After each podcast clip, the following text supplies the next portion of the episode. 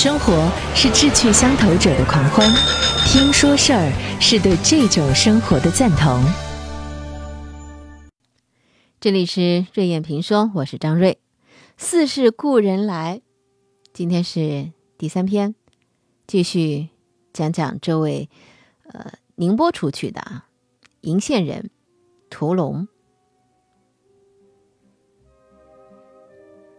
上集我们说到。沈明辰亦师亦友的好朋友，跟他擦肩而过了。看上去是一次旅程上头的擦肩而过，其实这两个人后来真的是分道扬镳，反目成仇。日后屠龙写给朋友的一些信当中，说到两个人反目成仇，说是他在回到家乡的第二年，什么原因呢？是因为沈明辰批评屠龙。说在他的那个罢免的案子当中啊，说你有做的不对的地方，而且呢，沈明辰呢是以大义切责，以致两个人呢闹得不高兴，关系破裂了。屠龙就觉得好朋友就应该站在我这一边的，你还批评我，大为恼火，因为在他看来呢，沈明辰这样说是明显袒护自己的仇人于显清，你跟我的仇人在说话。啊，你站在他那边说话，那好。我的仇人的朋友也是仇人，其实他们并不是朋友啊。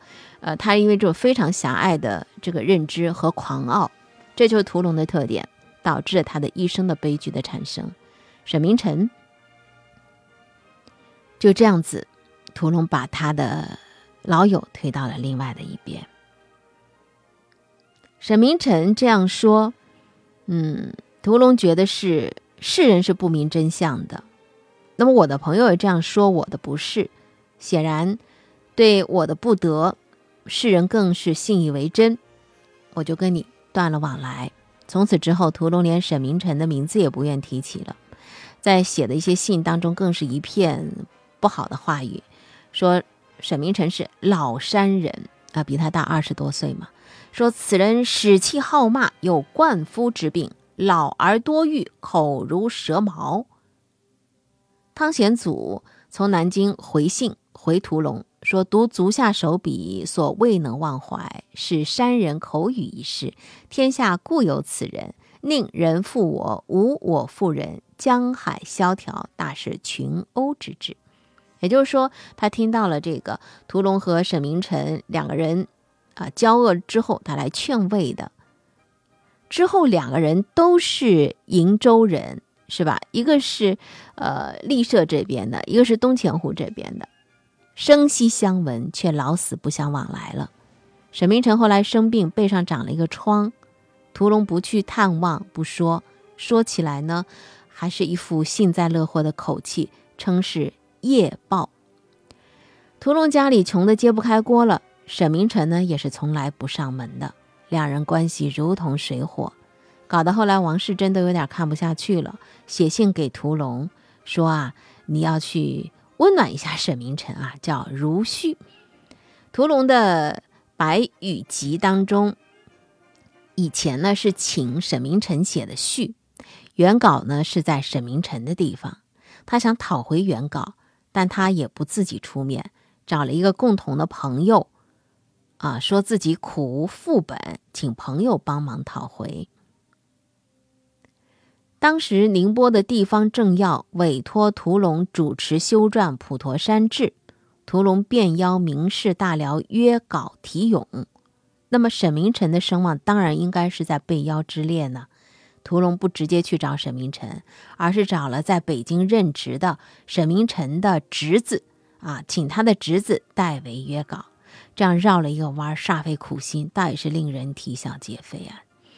一直到沈明辰去世，屠龙也没有丝毫的片言吊唁，真的就是这样子啊，嗯，像一片云朵一样的就散开了。知己难哉，被失望和愤怒烧灼着的屠龙，他开始变得有点偏执了。他把以前的朋友分了两类，一类是站在自己这边的，为自己的不公正的待遇说话的；一类是对自己不闻不问，甚至是落井下石的。他转而呢，对自己曾经身处的那个阶层，公开表示不满了，说：“今之士大夫，不通贫贱而好接贵人，不上清言而好摄臣务。”意思是什么呢？一帮趋炎附势的势利之徒啊！当你声名盛时，他们争相与你把臂论交，恨不得与你情同管袍；一旦你遭谗去国，声名两摧，生平心知平怀观望，颜良聚散，朝暮迥若两人。意思是说，他都搞晕了，弄不清楚哪副面孔才是这些士大夫的真实的面孔。屠龙家里本来并不是士大夫的家族。祖上是三世布衣，他的父亲早年是在永江边的桃叶渡打鱼为生。屠龙说呢，自己当官这些年呢，有了一笔固定的俸禄，经济总算有所好转。但是呢，他自己为人是急公好义，经常拿钱去接济穷朋友，所以并没有多少存款。在刚回浙江老家的时候，写给一个朋友的信当中，他把自己的。狼狈窜逐，描绘成对于京城上流社会的主动放弃，说自己做梦也不会梦到此地了。说自己刚回到家乡的时候啊，是远客乍归，亲朋来见，黄花白酒，日入陶然，大是愉快事。他描绘自己的乡居生活，说脱朝衣，把布袍穿上，和离厨至手板腰章。反正他写了好多的那些，呃，跟朋友的书信当中说什么呢？就是说我，你看啊，我家里一点都没有艳俗气，描述自己家里啊，说后头呢，呃，有楼三间，种着小竹树啊，我的厨房、厨灶、卧房都在竹间，呃，躺在床上就可以听到鸟鸣。而且呢，我的院子里还有两株上百年的桂花树啊，秋天来了，花香满园。一块小空地上呢，挖一个小池子，栽了两朵莲花，红白两色。池子旁边呢，还种着好几棵的桃树。一到三月，桃花开时，水中花映着岸上人，迷离曲折，如同传说中的阿房宫和隋炀帝的迷楼一般。在这些华丽的文字背后，你信吗？其实不太可信的。这也就是屠龙醉梦于戏剧当中的呃原因所在吧。因为现实实在让他没有感受到可以满足自己的虚荣和矫饰的，只能到戏剧当中去追寻。本来就是寒微人家，祖上三世布衣。所以你不可能像士大夫和上流社会的那些子弟们、公子哥们儿拥有那样的一种嗯安全感和底气。所以我觉得屠龙还是活得很拧巴的一个人。他在书信当中如此的描述，其实是一种虚荣，也是矫饰。真实的他的情形是什么样的呢？罢官之后，八口八口人回家。靠的是被海水侵蚀过的十七亩薄田为生，也就是盐碱地。他刚到家的时候呢，还会有一些亲戚啊、邻居啊来看望，到后来就很少有人来登门了。在穷饥的时候，不得不和老母亲一起下田间去挖野菜，掺入稻米为食。家里人病了。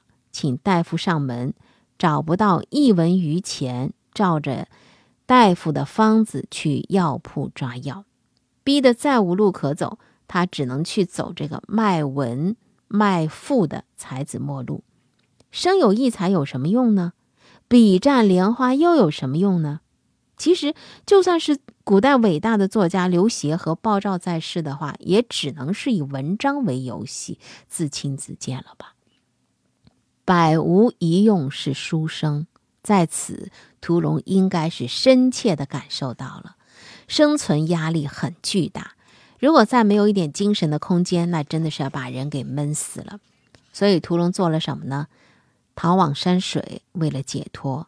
说是万念俱空、一丝不挂了，才去潜心禅修，但实际上是对于现世俗物眼不见心不烦的逃避。屠龙去了阿育王寺的舍利殿前，移植了一棵婆罗树，把自己的书斋七珍馆改名为婆罗馆。婆罗树是产自于东南亚的特别高大的树木。说是佛祖释迦牟尼寂灭之所，也是文殊菩萨讲法的道场。听着风吹动树叶的碎响，写下几句自己的学禅心得。那一刻，也许屠龙真的觉得自己离佛法世界不远了。一五九六年，就种下这一棵树。九年之后，他跟着杭州云栖寺的莲池法师去修习佛法。进山三月，长斋挂戒，他自己都认为自己做的比真和尚还要好了。但是呢，法师早就看穿了这个人的秉性，不觉红尘呐，终究是非僧非俗。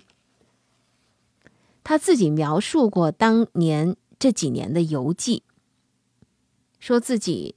啊，泛五湖，跨三竹，南望普陀，浮钱塘，立雁荡，登天台，等等吧。他晚年呢，又登武夷山。上古时代的伏羲神奴氏也不过如此了。当他像闲云野鹤一样的游走在风景深处的时候，他说：“青山白云足以渔目，朝霞夕色足以视志。”更有夜行途中的松风可当管弦，晨光中的烟霞如一册大书，供他行作批阅。他写过一篇万字长文，饱蘸激情的笔触，描述一个官员出身的独行客，叫明了子，一场莫须有的旅行。说这个人出入山野城市，一生都在路上。最后呢，像传说中遇仙的刘阮一样，隐身入了四明山，再也没有人见过他了。在他游踪的最后呢，有一个晚上，他独自宿在客栈里头，一个长相妖艳的女子来敲他的门，说：“我是仙女，和你共度一宿，同游仙境。到底是鬼狐还是菩萨化身？”这位叫明了子的转过无数念头，凝神端坐，最后天快亮的时候，那女子就不见了。显然，这个明了子游当中的明了子，应该是他写自己这场莫须有的旅行里头，记的也是他自己对于得到的向往，那就是一颗心要变得像补天的五色石一样的坚硬，入水不如，入火不焦，触石若虚，倒虚若实。不为任何外在的声色诱惑所动。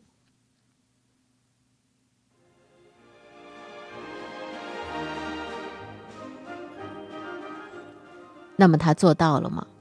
怎么做得到呀？欲望的战车是隆隆在滚动，刹得住吗？月随云走，月静不移，暗逐舟行，暗中自若啊。所以他自己就明白，他自己也明白，在他自己内心可以让他自己每个毛孔都非常激动的，还是那些男旦歌童小唱，是戏台上头的歌、吹和弹板。夜半梦里，把自己惊醒的。还是骑着马跑进春天深处的那个俊俏少年啊！如果时间能够穿越的话，他可能还是要回到从前的自己。那他为什么当中有一段时间在那里谈玄说佛？那是不得已，装点一下门面，也根本无需像苦行僧一样，搞得自己了无生趣了吗？五十六岁的屠龙重游松江府的时候，跟一帮朋友游天马湖。后来呢，冯梦珍在他的一个《快雪堂集》当中，一种语气有点颇不以为然的语气说：“长青啊，就是屠龙，名为入道，不再吃荤食，但我看他有酒就喝，有肉就吃，身边从来没有缺过娈童和女人。他还向我吹嘘说，一晚上可以度十男女而不疲，真是太可笑了。言下之意是什么呢？这个人啊，本性一点都没收敛，所谓的是习气难除，情障难断。差不多同一个时期，屠龙带着他自家里的戏班子，在苏州无锡这一带演出。无锡的有一位名士。特别喜欢谈话剧，呃，这个剧，而且呢，呃，写信请屠龙呢一起前往做客。当时呢，诗人以一种特别夸张的语气说：“此人家里都穷得揭不开锅了，还没日没夜的和一帮生计伶人混在一起，形式太出格了。”这可能不知道的人啊，就看到是这样的情形，但是知道的人。你要知道，屠龙晚年的这种可以让家里揭开锅的生计，就是他的戏班子了。现役其米，忍饥挨冻，这滋味儿并不是那么好受的。当然，屠龙还想做过一件事情，他想把这个世界上所有的知识都囊括其中，写这样一本奇书。啊，这本奇书啊，写成之后呢，他说肯定很厉害啊。这种博学式的态度，让他对所遭遇到的人和事都有特别大的好奇心，一有机会就是广采见闻。十多年间，半夜惊醒，握笔疾书，说自己写着写着有一种石破天惊般的发现，都惊出一身汗来。他把这个自认为是不朽的著作定名为叫《红包》，鸿雁的红包啊，苞米的苞。自称有三十卷之多，这个全书在一五八九年已经基本完成，但是因为没钱刊印不了。那么除此之外呢，还因为就是书里头有太多离经叛道的话语，读过这个书一些片段的人讲说：“哎呀，这个全书是体力混乱，言语放荡而又驳杂，这和叛逆派的作家李治的冯书差不多是一类的。”倒是这个里头呢，有四卷叫《考盘于世》，写文房清玩的。倒是呢，呃，还流行了起来，成为追求生活品味的文人雅士案头的必备书。因为这四卷当中啊，就有一些什么书板碑帖呀、书画请旨啊、笔砚炉瓶啊、器用服玉啊等等这些东西，都做了非常详细的记载。可以说那个时代的奢侈品的鉴赏大全，所以你看，他虽然说身在寺庙里头，耳朵里听着梵音和松风，但是最能够让他动心的还是尘世间的热闹。说来也是没有办法的事情，你要是再不让他去写戏的话，他那个隆隆滚动的欲望战车该驶向哪里呢？这是一个一直和欲望的煎熬做着斗争的人，天生一个情种，心底的爱欲源源不断。所以，当你看他在和他的朋友们讨论如何把欲望从内心驱赶出去，那简直就像在打一场战一样，一场战争一样，囤积重兵于坚城之下。又是攀云梯，又是挖地道的，但是那个城就是攻不下来，不是战术不得法，实在是城池太坚固了。败军之将屠龙自问自答说：“父母生我就是因这男女之欲，那么他就是我的根。一个人怎么可以把自己的生命之根给拔掉呢？既然拔不掉，那索性就去做他自己的事情去了。”《昙花记》之后，他又接连写了《采豪记》《修文记》这些传奇，流传在曲坛当中。较好的程度一点也不输于汤显祖日后写下的《牡丹亭》啊。他自己也很夸耀，说我寄养，我一年写两部传奇啊。《采豪记》写的什么呢？专写的是大唐李白。尤其是到高力士脱靴、贵妃捧砚这个节气节段的时候，纯然一副夫子自道、陶醉的乐不可支的语气了。到他那个《修文记》是他生命的最后两年完成的，他把自身的经历和成仙正道的梦想全放进去了，几乎做成了一台，呃，舞台版的人生回忆录。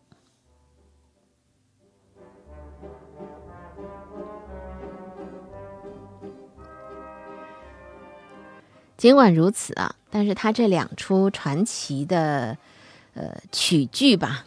还是遭到了一些批评的声音，有人说他写的一点都嗯不够好，太华丽派的戏曲家称他为是华丽派，显然就用词、艳词、艳语，呃，用的极多，过于喜欢卖弄才情了。虽然戏文呢、道白呢特别美，但是呢结构散漫，观目复杂。同时代的人就批评他的彩豪记。说求一真语、俊语、快语、本色语，终卷不可得也。就这里头啊，呃，太乱，而且真话少。后来有一位戏剧评论家叫仪标家，对他的《昙花记》篇幅长、观目繁、人物多啊，也都表示了不满，说他学问堆垛。实在太爱卖弄了。屠龙说，在这些戏当中，他要表达的是什么样的人生体验呢？风流得意之事一过，则生悲凉；清真寂寞之境，遇久，转有意味。世人不是好歌舞戏曲吗？那好，就顺从他们的喜好，狠下轮回种子，向他们进行道德劝诫。而且他以一种乔装的道学先生的口气告诉观众说：“你看看啊，戏台上是阴差成形，水袖烟雾一起飘动，多美好啊！但是繁华最后是山谷夜雨。这些高扬着道德教化的大旗，只有他自己明白。这么说有多少的不得已？当然，真是有人招他的道的。据说有人看完他那个《昙花记》之后，就想解散家里的戏班。”去奉佛参禅去了。管至道早就看出了屠龙所说的这个劝诫不过是虚晃一枪，沉迷于欲望化的讲述才是他的真面目。所以管之道在一封长达三千多字的回信当中就说：“说虽然这个作者是才华过人，但是写的啊词极巧，没能跳出疑语障，特别是。”近来迎曲滥觞，此作真是绝唱。批评《昙花记》呢，说你说这些传奇的目的在于化名，以声色而入剧戏，所化几何？可别让世人认妄为真呐，又迷真为妄啊！生命时时欲飞，在道德的重恶之下，却又总是飞不起来。有的时候看上去。他是非常轻盈的跳过去了，但还是被一根看不见的手捆着，怎么也飞不起来。屠龙在他生命的最后几年，我不知道他有没有问过自己：我是谁？我到底是谁？他为自己多年的放任付出了代价。屠龙是怎么死的呢？生病，得的是什么病呢？这被当今医学称之为是由苍白密螺旋体引起的系统疾病，就是梅毒。汤显祖所说的是情迹之伤。汤显祖哎，算这位老朋友，呃，最后宽慰他说：“他说，哎呀，你得这个病啊，也是风流人得此风流病啊，是各得其所。”到了万历三十三年（一六零五年），这个时候，屠龙可能。应该梦醒，发现自己在这个世界上已经没有多少伴随始终的朋友。在过往的时日里，不是他得罪了他们，就是他们把他像一个破靴子一样给丢开了。他有没有真正的认清过他们？有没有得到过真正的友情？这一切来不及细想。在他的生命弥留之际，他已经感觉不到。身体上的疼痛了，因为痛过头了。他的眼前也许会闪现出很多的场景。在这之前好多年，他已经在说他自己了，说我这一辈子啊，从来没有看清过自己。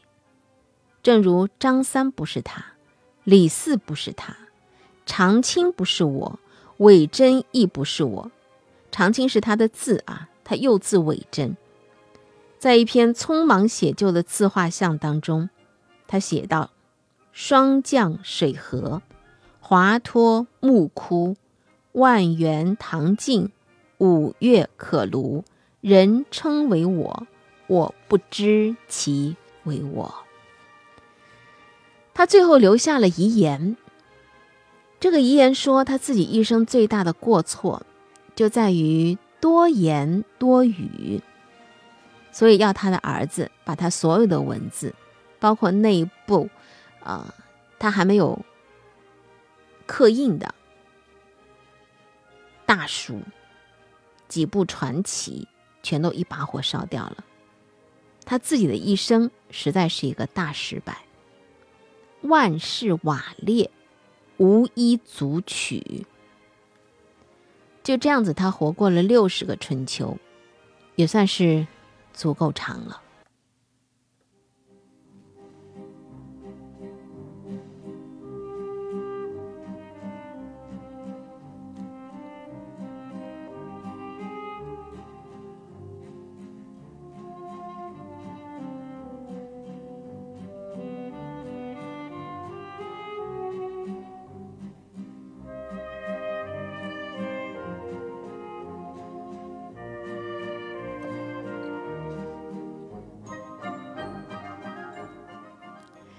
好，我们嗯，似是故人来，有关于屠龙的这位华丽的戏剧家的生平故事，就说到这儿。